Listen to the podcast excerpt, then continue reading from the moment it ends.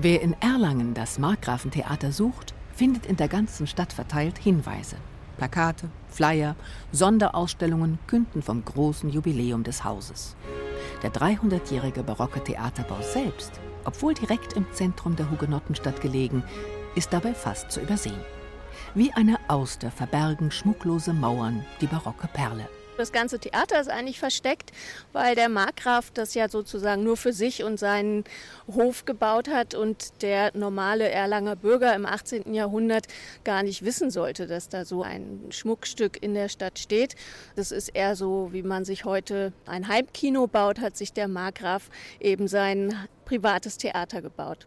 Dramaturgin Caroline Felsmann und die Leiterin der Öffentlichkeitsarbeit Wiebke Goldhammer führen durch das Haus. Gleich am Eingang eine Garderobe aus den 1960ern.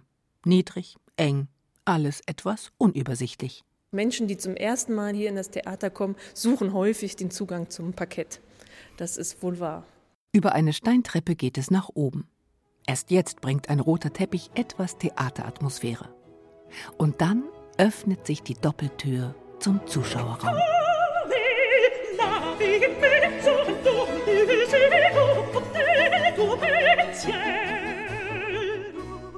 Hier entfaltet sich die ganze barocke Pracht. Hölzerne Balustraden mit fein ziselierten Ornamenten in Blau, Weiß und Gold. Geschwungene Logen umfasst von ausgeschmückten Holzsäulen und in der Mitte die Fürstenloge, überdacht von einem prunkvollen Baldachin. Und überall rote Samtsitze.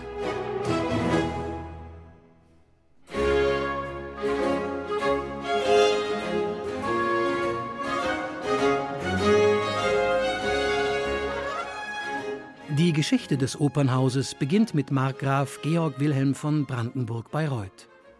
Erlangen war zwar nur die Nebenresidenz der Markgrafen und der Hof hielt sich hier nur zeitweise auf, doch wollte man auf das Vergnügen von Oper und Schauspiel nicht verzichten. Und so wurde das hochfürstliche Opern- und Komödienhaus eröffnet.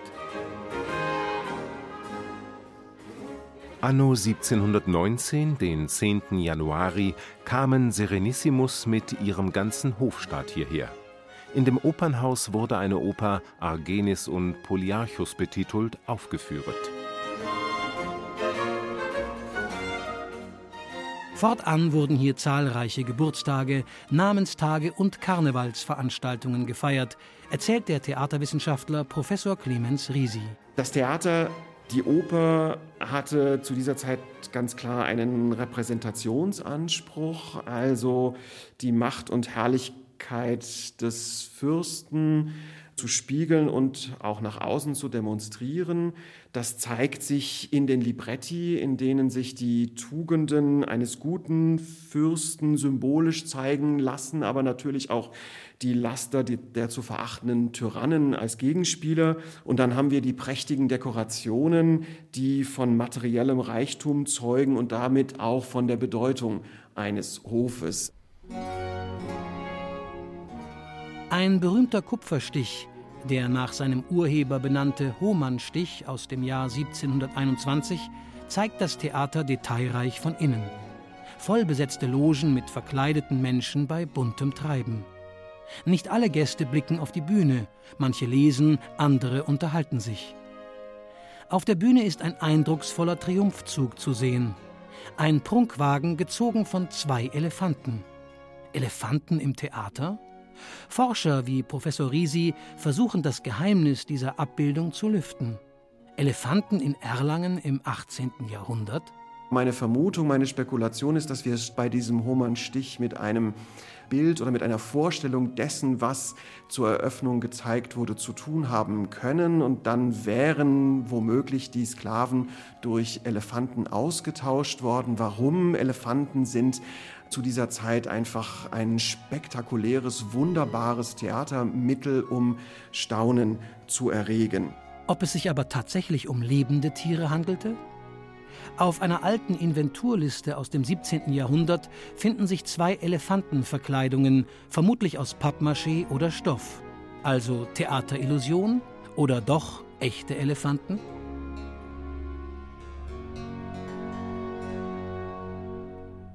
Dramaturgin Caroline Felsmann und Wiebke Goldhammer von der Pressestelle lächeln verschmitzt. Also die Legende wird weitergetragen und wir tragen sie natürlich auch gerne weiter. Was auch immer spannend ist und was die Leute ähm, bei Führungen auch immer ganz interessant finden, ist, dass ja Theater im 18. Jahrhundert ganz anders ablief, als das heute der Fall ist. Mm, man sieht, die Ränge sind nicht alle frontal auf die Bühne ausgerichtet, sondern man hat eigentlich den besten Blick auf die Menschen gegenüber im Rang. Und es hat auch den Grund, dass damals eben der Adel eingeladen wurde, vom Markgrafen ins Theater zu kommen. Man konnte keine Karten kaufen und man wurde eben platziert, je nachdem, welchen Stand man im Hofstaat hatte. Und deshalb war es natürlich auch interessant, wer sitzt wo, wer kommt mit wem. Das heißt, das Spektakel fand sowohl auf der Bühne als auch im Zuschauerraum statt. Aufmerksames Schweigen, wie es heute geboten ist, und Stillsitzen hielten wohl erst im 20. Jahrhundert Einzug. Im Barock ging es eher munter zu. Mehr noch. Es wurde gegessen, es wurde Karten gespielt, es wurde sich unterhalten, das Publikum ging rein und raus. Und deshalb war natürlich auch für die Schauspiel- oder Musik- oder Tanztruppen, die ja fahrendes Volk waren, wichtig, dass auf der Bühne möglichst viel Spektakel stattfand, damit auch die Zuschauer ab und zu mal auf die Bühne schauen. Exotische Tiere, Kanonenknall und Feuerwerk. Kein Wunder, dass viele Theater abbrannten. Es ist vielleicht nur Zufall und Glück, dass das Erlanger Theater bis heute verschont blieb. Allerdings gab es 1736, nur 17 Jahre nach der Eröffnung des Hauses, der opernbegeisterte Markgraf Georg Wilhelm war inzwischen gestorben, einen Unfall. Während einer Komödie fiel in Gegenwart sämtlicher fürstlicher Personen wegen Menge der Menschen das Parterre ein. Es verursachte einen großen Schrecken, doch hatte niemand weiter ein Unglück, als ein Apotheker aus Altdorf so ein Bein brach. Chronik 1721 In Erlangen durfte schon früh das Bürgertum den Aufführungen beiwohnen. Dafür spricht auch, dass sich ein Eingang zur Stadt öffnet und der Zugang nicht nur über den Schlosskomplex zu erreichen war, wie anderswo oft üblich. Überhaupt ist das Erlanger Theater, zumindest architektonisch, moderner als das jüngere 1748 fertiggestellte Opernhaus in der Hauptresidenz Bayreuth. Doch der neue Markgraf Friedrich wollte auf Dauer nicht beide Häuser finanzieren. So kursierten Ideen, aus dem Theater ein Salzlager zu machen oder vielleicht eine Reitschule.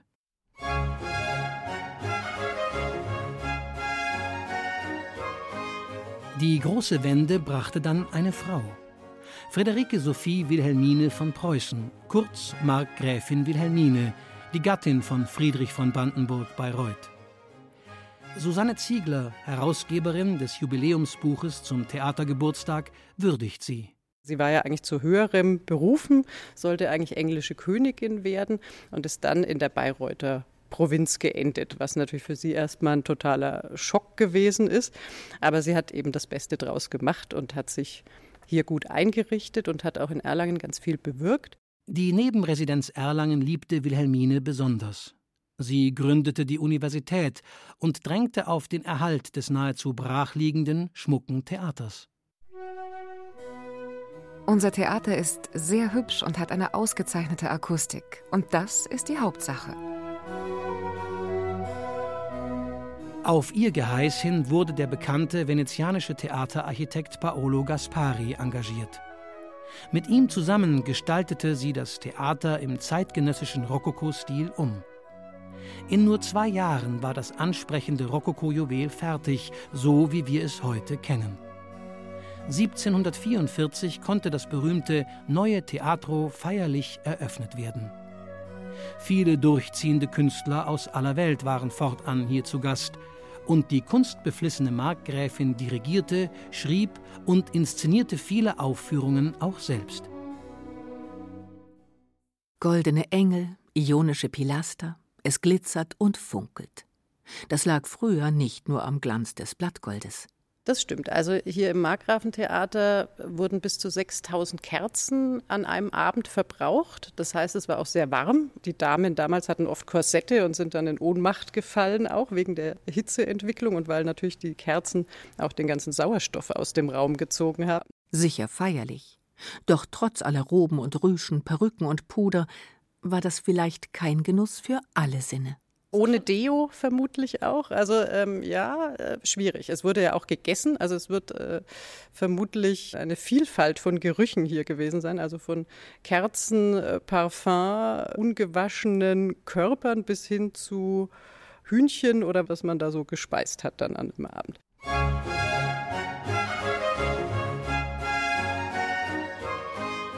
Theater bedeutete Kunst, aber auch Spektakel. Aus den Libretti und den Inventarlisten ist herauszulesen, was auf der Bühne geboten wurde. Pyramiden, gotische Kirchen, viele Wälder, Meere und auch akustisch griff man in die Trickkiste. Einige barocke Effektgeräte sind derzeit bei einer Sonderausstellung zum Theaterjubiläum im Erlanger Stadtmuseum zu besichtigen. Brigitte Korn, die Leiterin des Museums, zeigt eine große Holztrommel gefüllt mit Linsen. Also Sie haben hier den Nachbau einer barocken Brandungsmaschine. Richtig schön schaut es jetzt nicht aus, aber es macht ein interessantes Geräusch.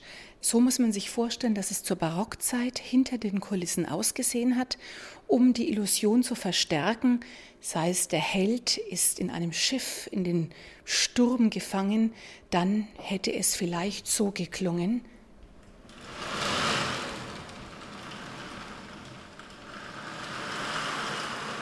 Sie merken, der Sturm ist ziemlich groß und die Wellen schlagen hoch.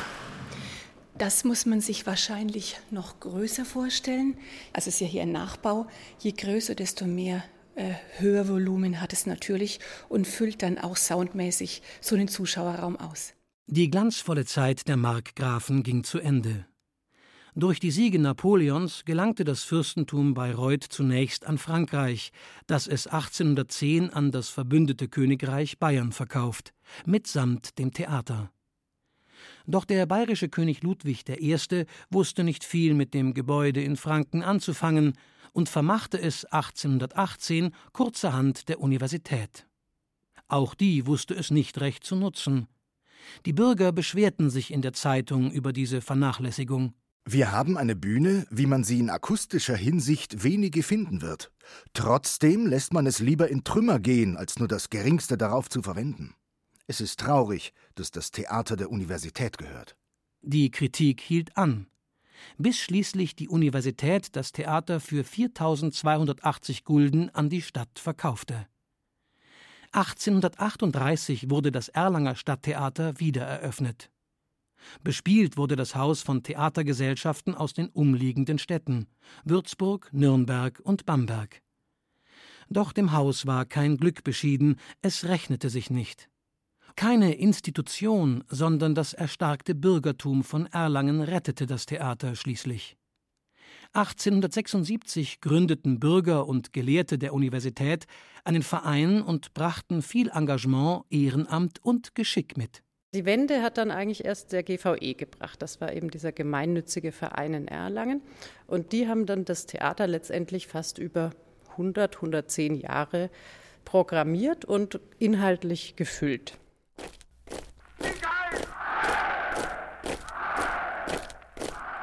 Mit der Machtübernahme der NSDAP und der Ernennung Hitlers zum Reichskanzler war es mit der Freiheit des Theaters vorbei. Am 12. Mai 1933 trafen sich nur wenige hundert Meter vom Theater entfernt auf dem Erlanger Schlossplatz Studenten und verbrannten im Rahmen der Aktion wider den undeutschen Geist Bücher, auch dramatische Literatur. Im Rahmen der Gleichschaltung und Überwachung der Kultur in Deutschland musste sich auch der GVE anpassen. Erst wurde er die Deutsche Bühne Ortsgruppe Erlangen und ging ab 1937 in der Nazi-Vereinigung Kraft durch Freude auf. An ein freies Theater war unter dem Hakenkreuz nicht mehr zu denken. Nach 45, da ist äh, sehr viel passiert am Erlanger Theater und zwar schon relativ schnell. Also ich glaube so im August 45 oder im September ging es dann schon los. Und Man merkt, der Krieg ist gerade vorbei und man muss jetzt mit diesen Mangelbedingungen sozusagen versuchen, Theater zu machen. Da gibt es dann zum Beispiel die Bitte an die Stadt, dass die sozusagen im Stadtanzeiger den Hinweis bringt, dass die Theatervorstellung geheizt ist. Also sozusagen, das war ein Argument für Zuschauer, da vielleicht hinzukommen, wenn das Theater geheizt ist, was vielleicht ja die eigene Wohnung nicht so äh, war. Oder zum Beispiel der Aufruf ans Publikum, Literatur zu spenden. Der damalige Oberbürgermeister Anton Marian August Hammerbacher veröffentlichte einen Aufruf an alle Bürger im Amtsblatt. Wir bitten daher unsere Erlanger Mitbürger, ihre Bücherschränke nach modernen und klassischen Dramen aller Art durchzusehen und diese dem Markgrafentheater Geschenk oder leihweise zu überlassen. Willkommen sind vor allem auch Reklam- und Schülerausgaben klassischer Bühnenliteratur. Die Umstände waren schwierig, doch der Wunsch groß, der Bevölkerung wieder geistige Nahrung zu bieten. Das Theater lebte, es herrschte Aufbruchstimmung. Und erstmals in der Geschichte hatte Erlangen ein eigenes Ensemble. Klassiker und zeitgenössische Stücke wurden gespielt. Allein in den ersten 16 Monaten wurden 272 Aufführungen gegeben, bis 1948 die Währungsreform das erfolgreiche Unternehmen in die Insolvenz trieb. Das Stadtparlament gewährte keine Subventionen. Erneut stand man vor dem Aus. Und wieder sprang der GVE ein, um das Theater zu halten, bis 1956. Von heute auf morgen musste der Spielbetrieb wegen akuter Baufälligkeit gänzlich eingestellt werden. Das Theater wurde zugesperrt, der Abriss drohte. 1956 musste das Theater wegen Baufälligkeit geschlossen werden. Und es wurde eben der Zuschauerraum verschalt. Alles andere wurde dann Anfang der 60er Jahre sozusagen im damaligen Baustil renoviert. Und äh, so sieht es eben jetzt auch aus. Eine sehr klare Fassade, die aber wiederum auch schon unter Denkmalschutz steht. Also das gesamte Ensemble des Theaters steht unter Denkmalschutz, auch wenn es noch nicht alles 300 Jahre alt ist. Man entschied sich für einen radikalen Umbau. Drei Jahre wurde der Betrieb geschlossen. Das Vorderhaus mit Foyer, Gänge und Garderoben wurden im Stile der Sixties gestaltet, die Bühnentechnik modernisiert. Der Innenraum dagegen wurde in seiner reinen Form von 1744 wiederhergestellt und von den Stilbrüchen der Renovierungen des 19. Jahrhunderts befreit. 1959 konnte das Theater- und Opernhaus mit der Hochzeit des Figaro in neuem, alten Glanz wieder eröffnet werden.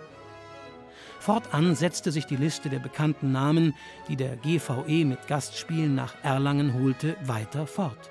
Tilla Durieux, Therese Giese, Ernst Deutsch, Theo Lingen, Klaus-Maria Brandauer, Fritz Kortner, Mario Adorf, Jean Cocteau. Im Musikbereich verpflichtete der GVE, der heute immer noch mehrere Konzertreihen in Erlangen veranstaltet, große Namen, darunter Max Reger, Paul Hindemith, Wilhelm Kempf oder Walter Gieseking. Das Publikum kam zahlreich, und doch rührte sich etwas im Untergrund, eine Gegenbewegung, so Susanne Ziegler, die Leiterin des künstlerischen Betriebsbüros.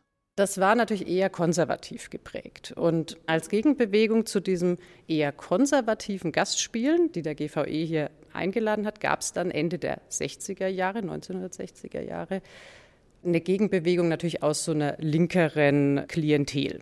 Und daraus wurde dann das Theater in der Garage gegründet unter dem ersten Theaterleiter Manfred Neu mit Kinder- und Jugendtheater. Und der hielt sich aber nicht so richtig an die Vorgabe Kinder- und Jugendtheater und ging auch in den öffentlichen Raum. Es gab dann Vorstellungen zum Beispiel in der Theaterstraße, da haben sie Kanäle angelegt, da fuhren die Gondeln zu dem Stück Krach in Chiozza. Das heißt, der hat sich immer mehr Raum genommen und war der Gegenpol zu dem konservativen Bürgertheater hier im Haus. Und die experimentierfreudigen Künstler wurden immer umtriebiger. 1974 wurde aus der Feuerwehrgarage, eine ehemalige höfische Kutschenremise, eine Studiobühne, die sogenannte Garage. Schauspieler Winnie Wittkop erinnert sich das Labor, quasi die Experimentalbühne. Wir hatten ja früher unheimlich viele Studenten als Zuschauer. Das gibt es ja heutzutage nicht mehr. Und wir hatten ja auch so Stücke, so Agit-Prop-Stücke, politische Stücke wie von Fernando Arrabal und Benito Gutmacher oder Fugard, Die Insel. Das ist alles sehr politisches Theater gewesen. Anfangs durfte der damalige Intendant und Gründer der Garage Manfred Neu nur mit dem Weihnachtsmärchen im prächtigen Markgrafentheater spielen. Seine Nachfolger Andreas Hensel oder Hartmut Henne erkämpften sich für ihr Ensemble immer mehr Spielzeit im barocken Haus. Und unter der Intendantin Sabina Dein, der ersten Frau seit Wilhelmine, wurde das Theater Erlangen wirklich selbstständig. Die Zeit des GVE als Gestalter des Theaterspielplans war vorbei. Haus und Theaterbetrieb fanden zusammen. Heute wird das Markgrafentheater von einem festen städtischen Schauspielensemble bespielt, das Klassiker und Moderne zeigt. Auch Festivals finden hier ein Zuhause, während das Musiktheater nur durch gelegentliche Gastspiele vertreten ist. Ein 300 Jahre alter Opernraum und modernes Schauspiel. Das ist oft ein Spagat. Nicht immer ist diese Grätsche so einfach, so die heutige Intendantin Katja Ott. Wenn man den Raum sieht, dann denkt man sich, der schreit ja nur nach Musiktheater. Nicht? Da geht man rein und denkt, wo ist es? An bauliche Veränderungen denkt niemand. Doch Dramaturgin Caroline Felsmann zeigt, wie sie den liebevoll genannten Plüschtempel für die Moderne fit kriegen. Sie sehen hier, wenn Sie zur Bühne schauen, da ist das sogenannte Portal mit den vielen Boxen und darüber sehen Sie schwarzen Molltorn hängen da oben. Im Original sind dort auch noch die alten Vorhänge zu sehen, die roten. Und irgendwann haben wir dann entschieden, um den Blick ins 21. Jahrhundert auf die Bühne besser zu ermöglichen, sie doch mal eine Zeit lang abzuhängen. Auch für die Schauspieler ist der Raum eine Herausforderung, so Hermann Grosseberg, der seit acht Jahren Mitglied des Ensembles ist. Ich war schon an einigen Häusern, aber wenn man von der Bühne in den Zuschauerraum guckt, ist man jedes Mal überwältigt von der Schönheit. Das habe ich so noch nicht erlebt. Das ist so richtig, wie sich meine Großmutter ein Theater vorgestellt hat. Im besten Sinne.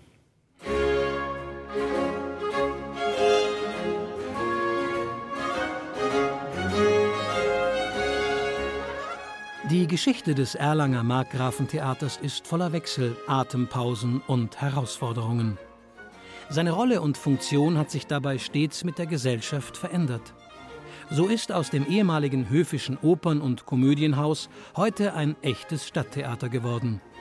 Und spätestens unter der jetzigen Intendantin Katja Ott auch mitten in der Stadt angekommen. Dabei gab es immer eine Konstante. Also ich glaube, was alle Mitarbeiter heute eint und auch die der letzten 300 Jahre ist diese Liebe zu dem Haus tatsächlich auch, zu dem Raum und zum Theater.